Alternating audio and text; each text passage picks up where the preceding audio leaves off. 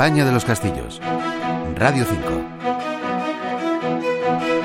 El castillo de Mulva se perfila dentro del yacimiento arqueológico de Munigua, ubicado muy cerca de Villanueva del Río y Minas, en la provincia de Sevilla. Munigua, hoy en ruinas, se levantó en esta zona por la cercanía a las minas de cobre y hierro que existen en el lugar. Aunque Mulva es un santuario, se le sigue conociendo como castillo por las líneas de su arquitectura. La muralla de Munigua se encontraba ya en ruinas a finales del siglo III, como consecuencia de un terremoto que afectó a todas las edificaciones existentes. Esta muralla defensiva tiene algunos aspectos singulares. Nunca se terminó la construcción de la cara oeste y al coincidir su trazado con la línea del cementerio de la ciudad, parte de las tumbas de las zonas sur y este quedaron dentro de la muralla.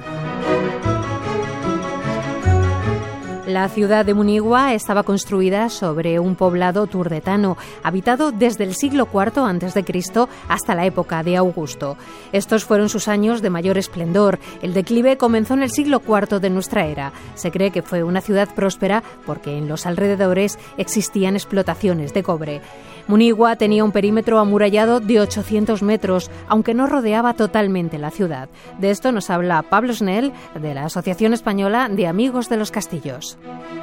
Bueno, la ciudad de Munigua es uno de los elementos más interesantes arqueológicos de España. Es, en realidad, es un gran santuario fortificado o una ciudad santuario es eh, un, santuario enorme de tradición eh, helenística, con también con una arquitectura eh, verdaderamente excepcional y en, época bajo romana ya, en época romana tardía, pues fue amurallada, pero en realidad Munigua lo que es es un santuario con, con murallas, ¿no? Una, ciudad santuario sería como lo que sería hoy en día pues Lourdes o una cosa, un, elemento semejante, pero eh, como siguiendo la, tradición de la época, lo normal de la época, pues tiene alrededor su muralla. La muralla de Munigua no es de las más antiguas, eh, es una muralla ya tardía dentro del mundo romano, seguramente ya dentro de un siglo III, un siglo I. Lo que sí que es cierto es que Munigua tiene una fase anterior que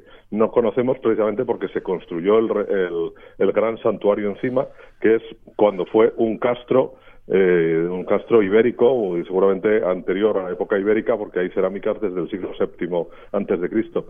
El problema que tenemos eh, para conocer ese castro ibérico es que se le ha construido el, magnífico santuario en época romana encima, con lo cual es eh, pues muy difícil saber cómo fue aquella ciudad y cuál fue su origen. la muralla que vemos hoy en día de Monigua, la que la rodea por dos de sus lados, es una ciudad ya es una muralla tardía, en un siglo finales del siglo segundo, seguramente ya siglo tercero.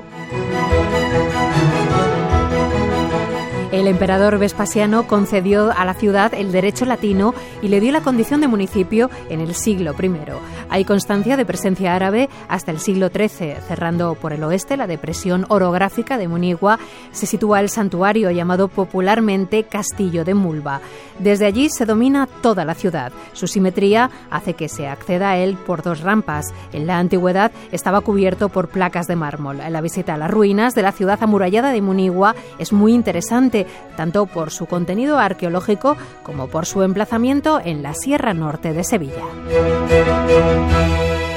La España de los Castillos es un espacio de Isaac Orozco. En el control de sonido ha estado María José Pérez Morales y en la realización Javier Polo.